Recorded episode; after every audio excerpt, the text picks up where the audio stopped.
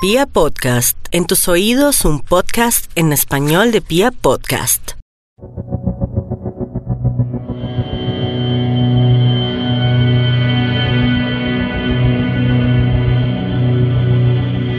Hay un fenómeno extraño alrededor de los asesinos seriales.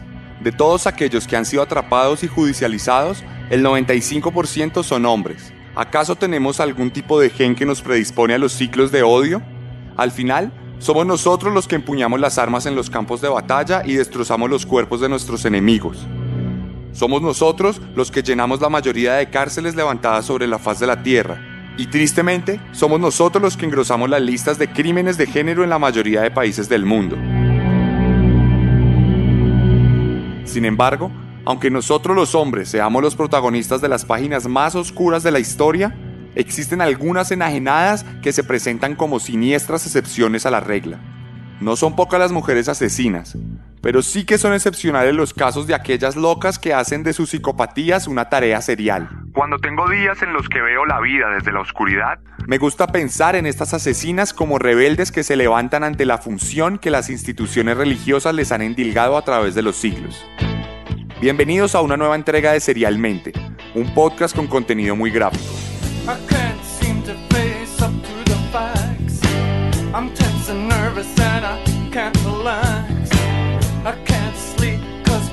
On fire.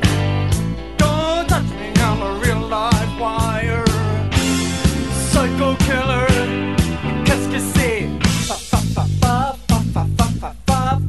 better.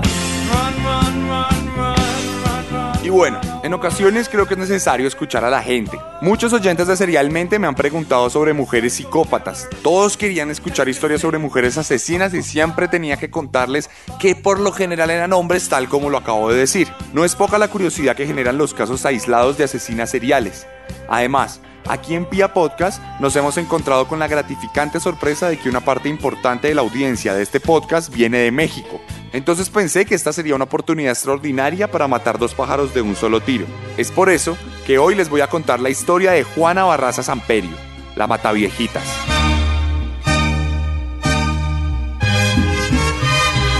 voz de la guitarra mía al despertar la mañana quiere cantar su alegría a mi tierra.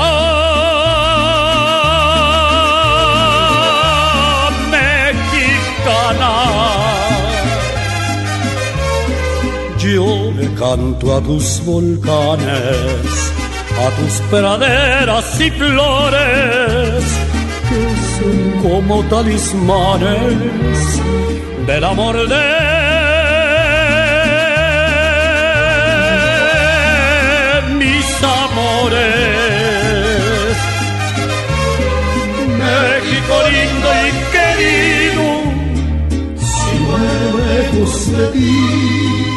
Y esta historia viene directo desde Epazoyucán, un municipio del estado mexicano de Hidalgo. Allá, en ese pequeño pueblo que tiene menos de 4.000 habitantes, nació una mujer que estaba destinada a ocupar un lugar infame, pero muy importante en la historia del país azteca. Cabe decir que hay otras fuentes que dicen que ella nació en la ciudad de Pachuca de Soto, la capital del mismo estado de Hidalgo, allá donde Miguel Calero, que en paz descanse, se hizo leyenda con sus atajadas y voladas. El caso es que Juana Barraza Samperio nació el 27 de diciembre de 1957 a las 8 y media de la mañana, producto del amor que resultó de la unión libre entre Trinidad Barraza, un hombre de clase baja, y Justa Samperio, una mujer cuyo único atisbo de justicia reposaba en su curioso nombre. Bueno, pero como siempre hacemos en Serialmente, vamos a empezar por estudiar a la familia. No tengo que repetirles que buena parte de los asesinos seriales se forjan en hogares disfuncionales, y el caso de Juana no es la excepción de ninguna manera. El mismísimo día que nació, su padre se escapó de la casa y se llevó a su hermano mayor. Entonces, la mamá de Juana quedó sola en el mundo con su hija neonata. Por esta razón, Justa tomó la decisión de irse a vivir con su bebé al Distrito Federal, la capital de México, con la firme intención de buscar una mejor suerte para ambas cosa que sería esquiva durante todas sus vidas. A mi tierra.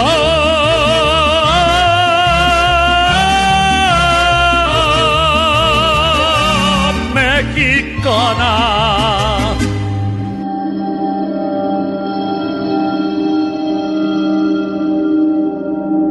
El caso es que Justa, la mamá de Juana, consiguió en el DF una pareja, un hombre que presentaba ciertas disyuntivas morales, porque por un lado era tan machista que consideraba que las mujeres no tenían cabida en los lugares de estudio, que las mujeres no tenían derecho a la educación. Entonces cogió a su hijastra Juana y le dijo que no podía estudiar, le tenía rotundamente prohibido ir a cualquier tipo de escuela, ir a cualquier tipo de colegio, ir a cualquier tipo de salón de clases, por lo que Juana nunca tuvo acceso a la educación de ningún tipo, nunca aprendió a escribir, nunca aprendió a sumar, nunca aprendió a restar y era una mujer completamente analfabeta. Por otro lado, su madre era una persona que ante el abandono del padre biológico de Juana se entregó al alcohol. Una mujer completamente desalmada que de alguna forma en su psicología extraña le echó la culpa a Juana del abandono del padre. Como el abandono del padre se dio el mismo día que Juana nació, la madre en su cabeza extraña empezó a maquinar la idea de que este hombre se escapó por culpa de la niña, Luego se empieza a desquitar con la niña, la golpea, la insulta, no le da cariños de ninguna manera y le da una crianza totalmente carente de afecto. Este tipo, el esposo de ella, el padrastro de Juana, a pesar de que era este machista horrible que no dejaba que la niña estudiara, también era una persona amorosa y protectora. Juana encontró en este hombre la única figura en su vida que le generaba algún tipo de seguridad. Le tenía miedo a la mamá y respeto al papá. Nunca pudo concebir la violencia de género que se practicaba en el momento que no la dejaban estudiar, porque nunca se pudo comparar con otros niños. Entonces en su cabeza su figura protectora era la de su padrastro y desde muy pequeña su mamá fue la que representó esa maldad, esa parte que no le gustaba sentir de ninguna manera. Entonces por eso digo que es que había una disyuntiva en ese sentido, porque aunque el papá de todas formas era alguien malo, era mejor que la mamá. Entonces digamos que el hombre la protegía cuando la mamá de Juana quería golpearla y el hombre estaba en la casa, era él quien la defendía, le prohibía rotundamente a su esposa que hubiera cualquier tipo de violencia en su presencia. Entonces ella lo vio como un protector, digámoslo así. Y a su madre, desde ese mismísimo instante, la comenzó a ver como una villana. Y bueno, y así Juana fue viviendo durante 17 años Llegó a la pubertad, pasó por la adolescencia, ya estaba a punto de convertirse en un adulto hecho y derecho. Y a estos 17 años es cuando vamos con ese acontecimiento dramático. Ese momento en que algo se rompe dentro de la psique de un ser humano y lo cambia de manera drástica para toda la vida. Ese momento en el que se siembra una semilla de odio para tener cosechas inacabables de rabia, ira y frustración. Resulta que desde el abandono de su padre y a pesar de que ya había conseguido otra nueva pareja, la mamá de Juana Barraza Samperio cayó en el alcoholismo. Necesitaba estar constantemente bajo los efectos del licor para olvidar la vida miserable que le había sido destinada. Lo poco que lograba trabajando lo gastaba en cerveza y en tequila, y esto generaba una desconexión persistente con la figura de su hija. De por sí, la violencia que ya se había generado había marcado un distanciamiento entre ambas, pero, además de eso, recordemos que hay relaciones entre padre e hijo, madre e hija, madre e hijo, que están marcadas por una violencia, pero a la vez una conexión con el amor. Digamos que desde la psicología, por lo menos desde mi conocimiento básico, es por eso que a veces se dan estas relaciones tóxicas de pareja donde está esta cuestión de le pego porque la quiero, donde se relaciona la violencia con el amor. Y esto pasa en muchas relaciones, porque en muchas relaciones el padre golpea al hijo pero luego le dice que lo ama, le dice que le duele más a él pegarle y desde chiquito le está enseñando que hay una relación directa, un vínculo directo entre el amor y la violencia.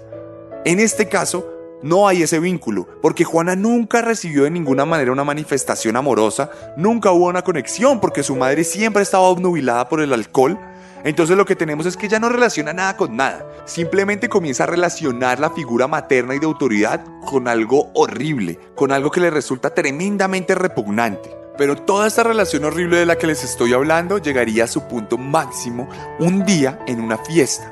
Porque cuando Juana Barraza Samperio tenía 17 años, la mamá le dijo que la acompañara a una reunión. En esa reunión todos estaban tomando, todos estaban teniendo un buen rato agradable, todos estaban pasándola muy bien. Entonces se acabó el licor. La mamá de Juana, justa, no tenía más dinero para seguir comprando cerveza, pero quería seguir tomando, quería seguir tomando y no sabía qué hacer. Y entonces uno de los presentes de la fiesta le dijo, ¿quiere más trago? Bueno, deme a su hija. Y la mamá aceptó. La mamá vendió a su hija a Juana por tres cervezas. ¿Tres cervezas de estas litrón? El hombre fue y las compró, se las entregó a la mamá, la mamá le dio permiso al hombre para que se las llevara. A Juana la llevaron a un cuarto oscuro, la amarraron y la violaron en repetidas ocasiones. Desde entonces, dentro del corazón de Juana Barraza Samperio, se gestaría el peor de los odios por su figura materna.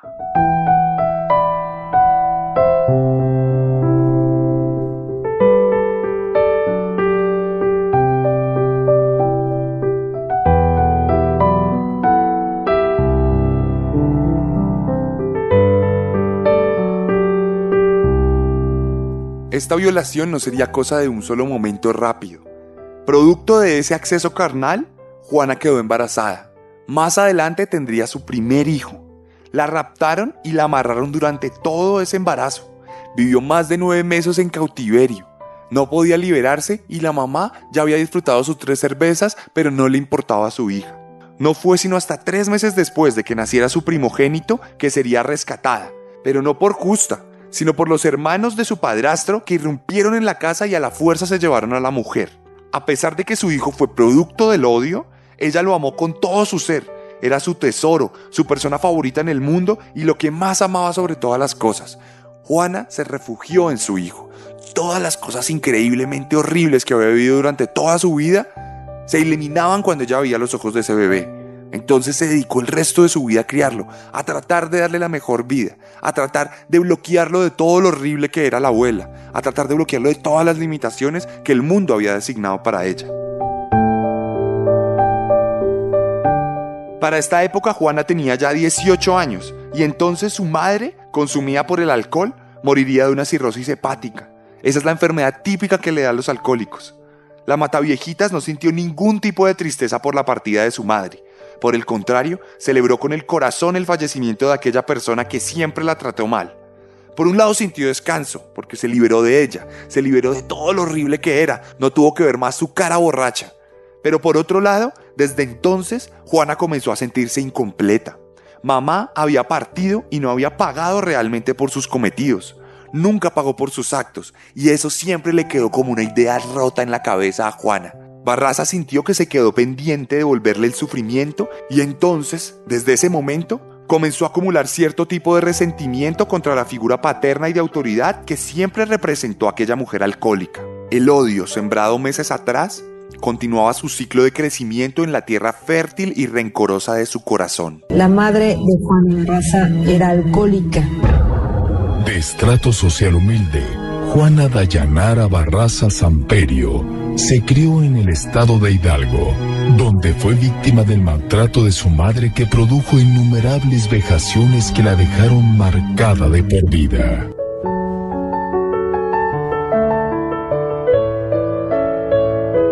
Luego de que su madre murió, Juana comenzó a liberarse paulatinamente de todas las opresiones que tenía en su casa. Empezó a vivir un poco más, empezó a salir, procuró superar el trauma de su violación, digamos que en cierto sentido lo logró, estrechó la relación con su hijo y empezó a salir adelante. Se empezó a independizar de la casa y cuando tenía 23 años tuvo su primera relación amorosa estable. Esto pasó 5 años después de la muerte de su mamá. Empezó a creer en el amor y se casó con Miguel Ángel Barrios, un tipo común que supo encontrar el camino para su corazón. Juntos tuvieron una hija, que era el segundo hijo de Juana, pero poco después comenzó la violencia de género al interior de la casa. El tipo la insultaba, le pegaba, la arrastraba por el piso, pero digamos que Juana, como nunca tuvo ese relacionamiento de amor, violencia, no se aguantó e inmediatamente acabó la relación. Ella siguió con su vida, siguió creyendo en el amor y conoció a otro hombre, un tal Félix, que resultó también ser un tipo completamente violento. Era como si a Juana la vida le hubiera destinado a tener relacionamientos violentos a nivel afectivo. A pesar de eso llegó a tener siete hijos en total y a todos los amó. A ellos procuraba no darles mucha violencia. Aunque sus relaciones no llegaron a ser las mejores y las más amorosas, por lo menos no le dio tanto sufrimiento a los niños como se lo dieron a ella. Esto, sin embargo, no quiere decir que ella haya sido una buena madre, de ninguna manera. Simplemente quiero decir que por lo menos no continuó con la cadena de odio y violencia con sus hijos de la manera en que lo hicieron con ella. Este refrán típico de El amor duele toma un nuevo significado cuando de la vida de Juana Barraza Samperio se trata. No sé si fue el rostro el que soltó el título, pero lo hizo o no, el DRT fue fantástico. Y ahora lo remata Guerrero con la plancha. Venga, Bastión, venga, venga. de la ranita viene la cuenta 1.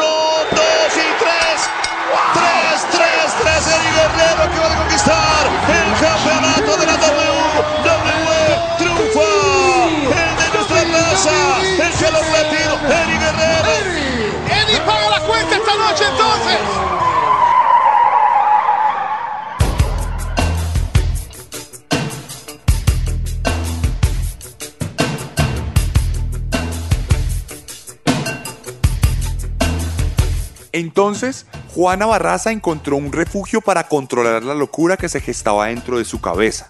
Estamos hablando de una mujer fuerte y físicamente grande, por lo que supo aprovechar su fortaleza para entrar en el mundo de la lucha libre. Como algunos de ustedes saben, en México la lucha libre es una tradición, es una cuestión cultural, es una cuestión identitaria.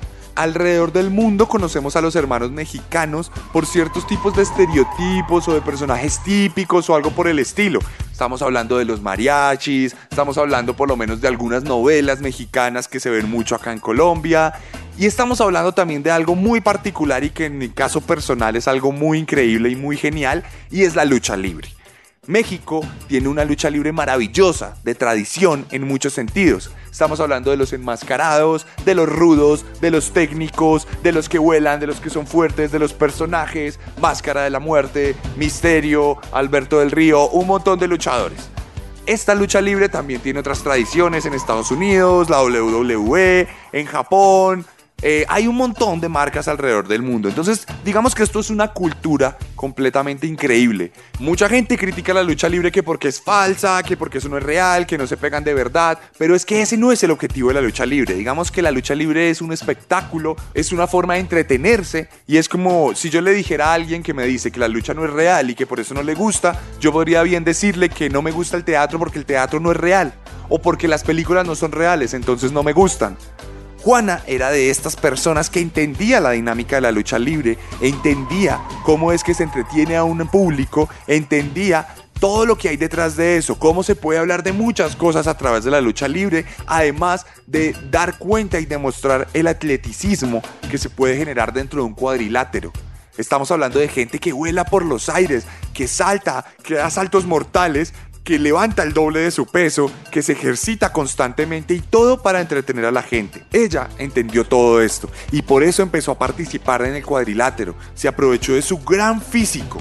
Y entonces Juana Barraza dejaba de ser Juana Barraza dentro del cuadrilátero y se convertía en la Dama del Silencio, un personaje maligno que acababa con todos sus rivales aprovechando su fuerza, una ruda, una ruda de corazón, Recordemos que en la lucha libre mexicana los técnicos son los buenos y los rudos son los malos, y ella siempre se denominó una ruda de corazón. Se subía al ring con un traje rosa, la cintura fajada con un amplio cinturón de cuero blanco y los brazos adornados con anchos brazaletes de latón donde se reflejaban las luces del cuadrilátero creando un atractivo fulgor dorado unas botas blancas con franjas oscuras y un antifaz que asemejaba a una gran mariposa negra complementaban el atuendo. Este pequeño párrafo que les acabo de relatar hace parte de una investigación reportaje novelada de Víctor Ronquillo llamada Ruda de Corazón. Sobre este reportaje novelado, Mario Mendoza, que es uno de mis escritores favoritos, se inspiró para crear un personaje de una de sus novelas más increíbles, Lady Massacre. Mario escribió este personaje basándose en todo lo que había leído sobre Juana Barraza Zampel. Aquí les voy a narrar un pedacito de esa obra, de ese personaje, a ver si se provocan un poquito los que no lo han leído aún. Solo hubo una escena que nos impactó a ambos de manera sobrecogedora. En la segunda pelea de lucha femenina había subido al ring una belleza latina cuyo nombre de combate era Lady Masacre o la Dama de la Noche, un nombre sacado, creo, de una luchadora mexicana. Al principio, uno sentía que entre el nombre de ella y su aspecto no había nada en común, porque su larga cabellera, su sonrisa perfecta y sus curvas generosas le daban un aire atlético pero no agresivo. Sin embargo, cuando empezó la pelea, Lady Masacre hizo honor a su nombre y se despachó a sus enemigas entre saltos acrobáticos y llaves de lucha libre profesionales. Ninguna podía contra ella y el público la aplaudió a rabiar. Era un ídolo entre la gente de Ciudad Bolívar.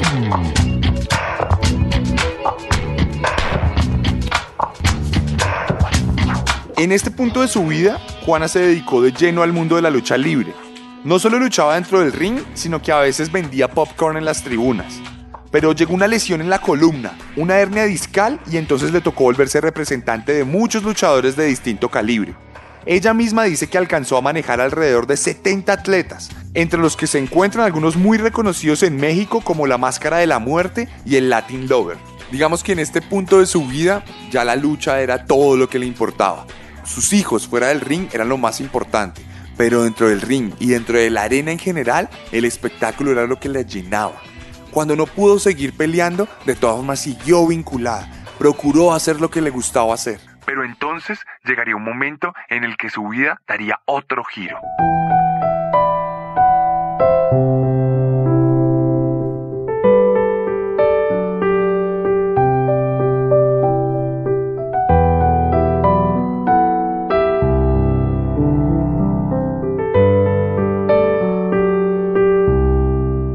Por la misma época en que le fue arrebatada la oportunidad de luchar en el ring, también le fue arrebatado lo más preciado de su vida. Su hijo mayor tenía 24 años y un día iba caminando por la calle y de la nada quedó inmiscuido en una riña. En esta riña fue asesinado. Entonces, esto afecta completamente la psicología de Juana. Toda su vida se viene abajo todo lo que tenía deja de tener significado. A pesar de que su hijo fue producto de una violación, durante 24 años fue una de sus más grandes compañías, su hijo favorito, lo que más quería en el mundo, ella nunca lo negó. Y entonces ya no tenía motivos para seguir luchando, no tenía motivos para seguir entrando a la arena, no tenía motivos para seguir dando la batalla, no solo en el cuadrilátero, sino en la vida en general. Aquí se rompe algo dentro de la vida de Juana Barraza. Aquí ella se convierte en un ser completamente distinto. Es como si su hijo hubiera sido el candado que mantiene la puerta cerrada. Y ahora que no hay candado, la puerta se abre y la locura puede salir. La locura se apodera completamente de su cuerpo. Y entonces deja la lucha, deja de ser representante y empieza a buscar entre la miseria, a buscar entre las partes más bajas de la vida se declara pobre en muchos sentidos y empieza a rebuscar más allá de la lucha, empieza a tener dificultades para caminar por la hernia discal, ya no tiene los mismos ingresos, tampoco tiene muchas relaciones familiares, pero entonces desde ahí empieza a darle gusto a otras cosas mucho más oscuras que sentía pero que nunca había dejado ver a nadie. Desde ahí es donde empieza a crearse como tal la figura de la mataviejitas. Entonces, Juana empieza a rebuscar como cuidandera de ancianas, empieza a ser como una especie de enfermera. Buscaba trabajos de lavandera y quería arreglar casas. Los cultivos de odio que se habían sembrado años atrás estaban por ser cosechados.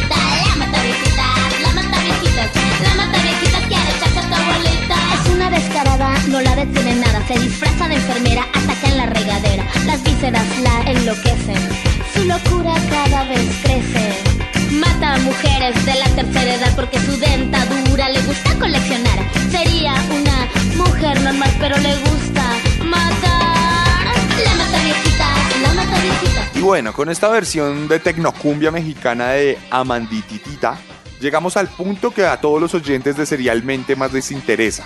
Hacia 2003, Ciudad de México se sintió conmocionada por el creciente número de mujeres de la tercera edad que comenzaron a aparecer asesinadas en sus casas. Las escenas del crimen eran aterradoras. Estamos hablando de mujeres de entre 60 y 80 años que vivían solas en sus casas y que de repente aparecían tiradas en el piso al lado del comedor, en la cocina, en la sala. Estamos hablando de gente estrangulada, cuyos ojos quedarían totalmente brotados. Sus caras hinchadas se volvían moradas, rojas o negras. Sus manos, por el rigor mortis, se convertían en estacas. Sus piernas se quedaban rectas. Todo el cuerpo quedaba completamente tieso. Y se veía una mueca de horror en la cara de todas las personas que caían muertas ante las manos de un desconocido. Eran casi 20 mujeres asesinadas, todas de la misma edad, todas solitarias, todas ancianas indefensas. Y entonces las autoridades empezaron a hablar mucho sobre el tema. La prensa también empezó a retratar todo este tipo de crímenes. Y mes a mes llegaban noticias de más mujeres. Es por esto que empezó formalmente una investigación.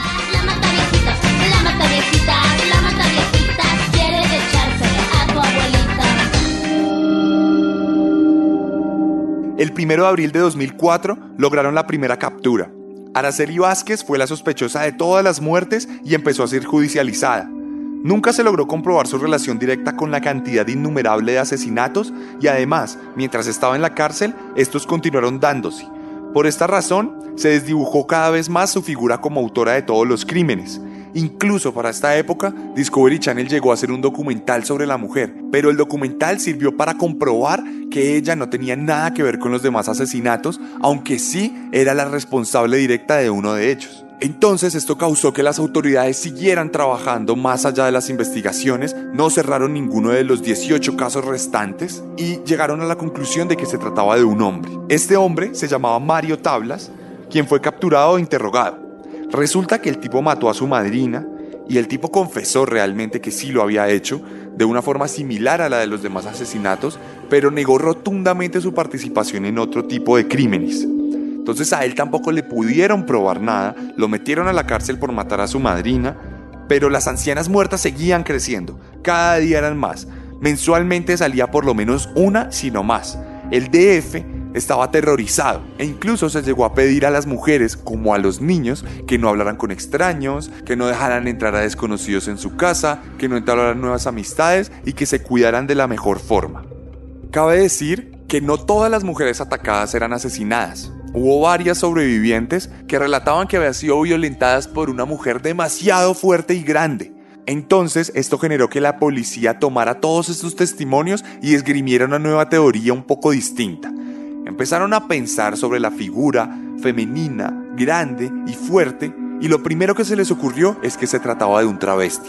Lo más seguro es que fuera un hombre que se disfrazaba de mujer y que como mujer asesinara a las viejitas.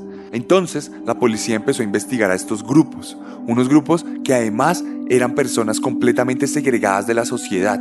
Sabemos que aún hoy en día hay cierto tipo de discriminación sobre estas poblaciones, por todos los prejuicios, por todas las ideas preconcebidas y por todo el desconocimiento que hay alrededor de estos temas y por la ignorancia en muchos sentidos.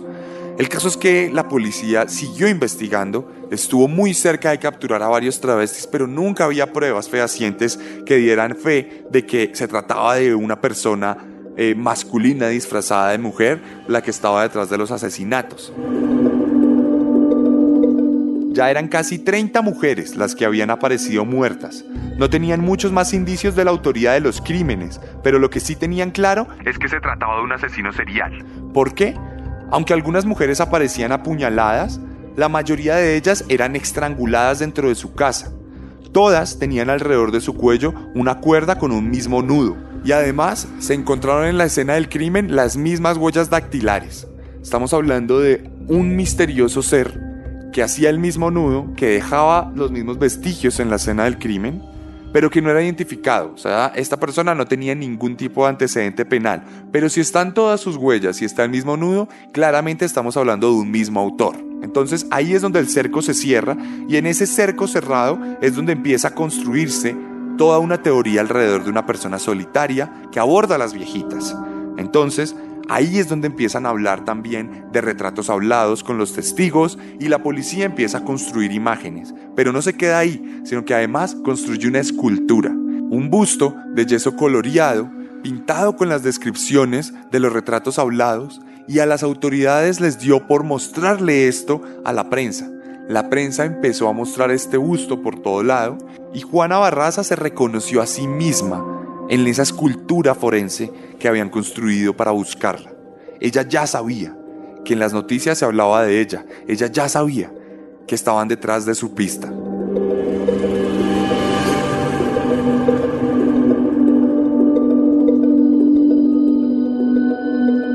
El cerco se cerraba. Se había identificado el modus operandi de la asesina. Abordaba a las viejitas solitarias en los parques y en los barrios a las afueras de los mercados, identificaba a aquellas que muy probablemente vivieran solas y se presentaba pidiéndoles trabajo. Se ofrecía para cuidarlas como enfermera, para limpiarles la casa o para lavarles la ropa. Cuando accedían, lograba entrar a sus casas, las golpeaba, las ahorcaba, las apuñalaba y las robaba. Algunas sobrevivieron, pero la mayoría caía bajo las manos de la dama del silencio que lejos de implementar una llave de lucha libre, usaba una cuerda para cortar su respiración, brotar sus ojos y quitarle el color a sus caras. Buenos días. Buenos días, señorita. ¿Me puedo sentar? Claro que sí, señorita. Siéntese. Gracias. Ay. Está a gusto aquí, ¿verdad? Ay, está muy bonito, pero sí. Yo me vengo a tejer diario.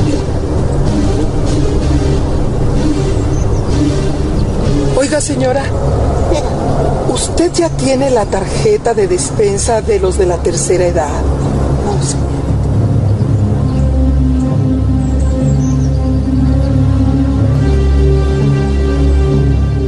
Esta serie de crímenes contra ancianas en México reflejan la soledad y la desprotección en que se encuentran las mujeres de la tercera edad. Por lo pronto, las mujeres mayores no deben hablar con desconocidos, no deben abrir su puerta a nadie, bueno, a nadie que no conozcan. Y si ven en peligro, pueden llamar al número de emergencia que es el 061. Cuídense, por favor, queridas amigas, cuídense. Y como podemos escuchar, sobre este personaje se hicieron muchas manifestaciones culturales. Estamos hablando de novelas, de programas de series mexicanas, estamos hablando de libros, de canciones. Esta mujer, esta figura empezó a tocar todo el tipo de la cultura mexicana. Empezó a determinar muchas partes de la vida de los mexicanos en el México DF, en el sentido que estaba presente en sus vidas. No estoy diciendo que determinara todo, pero sí estaba presente en muchos sentidos. Si prendes la televisión y te das cuenta que están dando un programa sobre una mujer que se disfraza de enfermera para golpear a las viejitas, es porque esta mujer ha llegado muy lejos y empieza a inmiscuirse en la memoria colectiva de la sociedad. Aquí es donde se empieza a generar todo tipo de productos, productos que acá hemos escuchado, productos que se pueden ver en YouTube, adaptaciones de todo lo que se viene construyendo alrededor de este personaje. Juana dejó de ser Juana, dejó de ser la dama del silencio y ya era la mataviejitas. Era de un modo muy siniestro una rockstar. El caso es que el 25 de enero de 2006 la carrera delictiva de Juana Barraza llegaría a su fin. Esto porque cometería un error crucial. Ella atacó a una de las viejitas como siempre lo hacía, la abordó de la misma manera y se vino a encontrar después de matarla con que ella no vivía sola. Resulta que la última víctima tenía a un inquilino, un hombre joven que arrendaba una habitación en esta casa y Juana nunca contó con eso. Digamos que pensó que su perfil estaba totalmente definido, determinado, pero luego se vino a dar cuenta de que este hombre era un testigo ocular del asesinato. Ella salió corriendo, él salió detrás de ella, la persiguió y en la persecución se encontró unos policías. Llegó y le dijo a los policías, hey, acaban de matar a una anciana con la que vivo aquí a tres cuadras, a tres bloques. Entonces, la persona que lo mató está muy cerca, yo la estaba siguiendo y la perdí. Los policías abrieron una búsqueda alrededor y fue muy rápido que capturaron a Juana Barraza Samperio. La cosecha de odio de su corazón por fin había dado sus últimos frutos. Yo soy la señora Juana Barraza Samperi. ¿Ruda o técnica? Ruda de corazón. ¿Y dónde es más ruda, aquí o en casa? Ah, pues en los dos lados.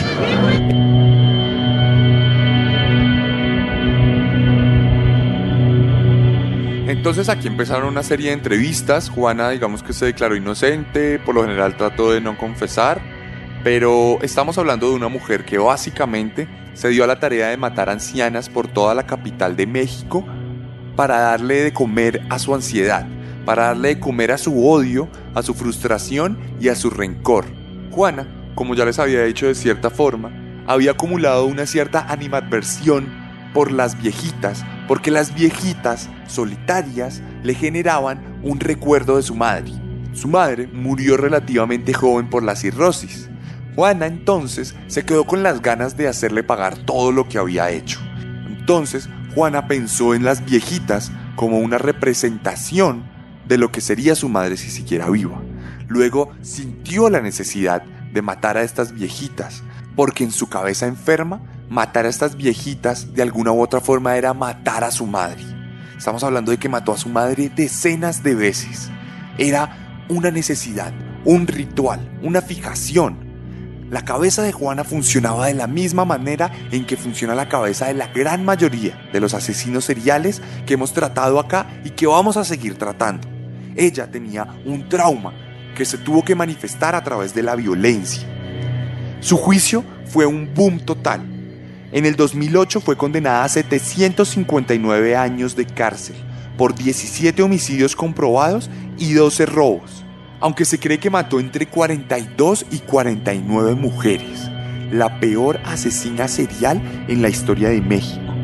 Ella, además, recibió la condena más larga en la historia del país, por lo menos hasta ese momento. Tenía 48 años al momento de su captura. Sin embargo, un abogado logró que le condonaran su pena a 50 años. En teoría, podría salir cuando cumpla 98, si es que antes no muere, para ir a acompañar a su mamá en el infierno. Desde entonces, Juana vive en prisión. Allá, volvió a creer en el amor. Increíblemente, comenzó a establecer una relación con un hombre.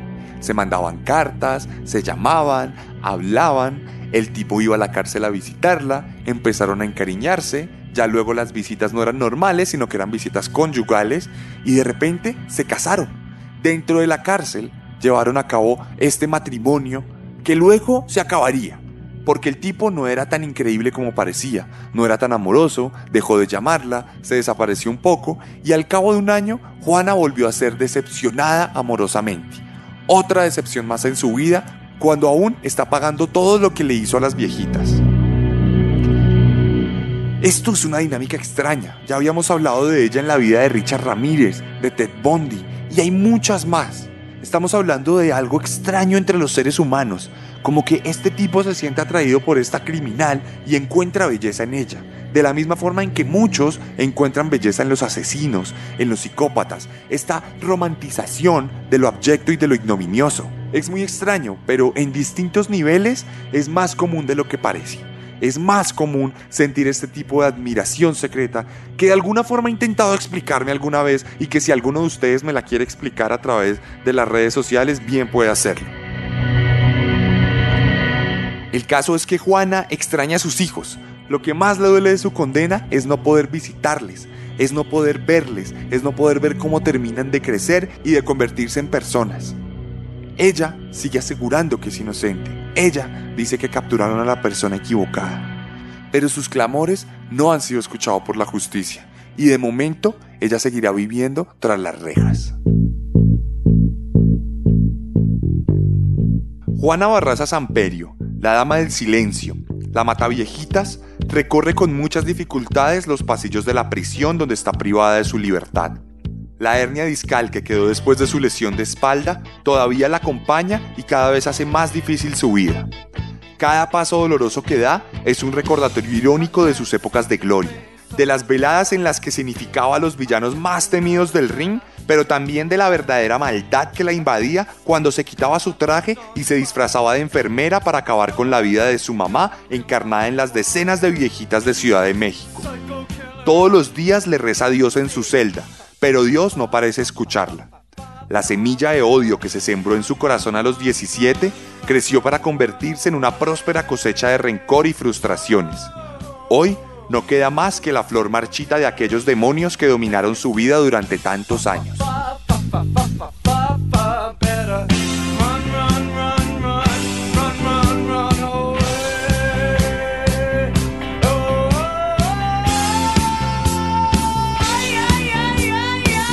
Y esta fue la historia de Juana Barraza Samperio, la octava entrega de Serialmente en Pia Podcast.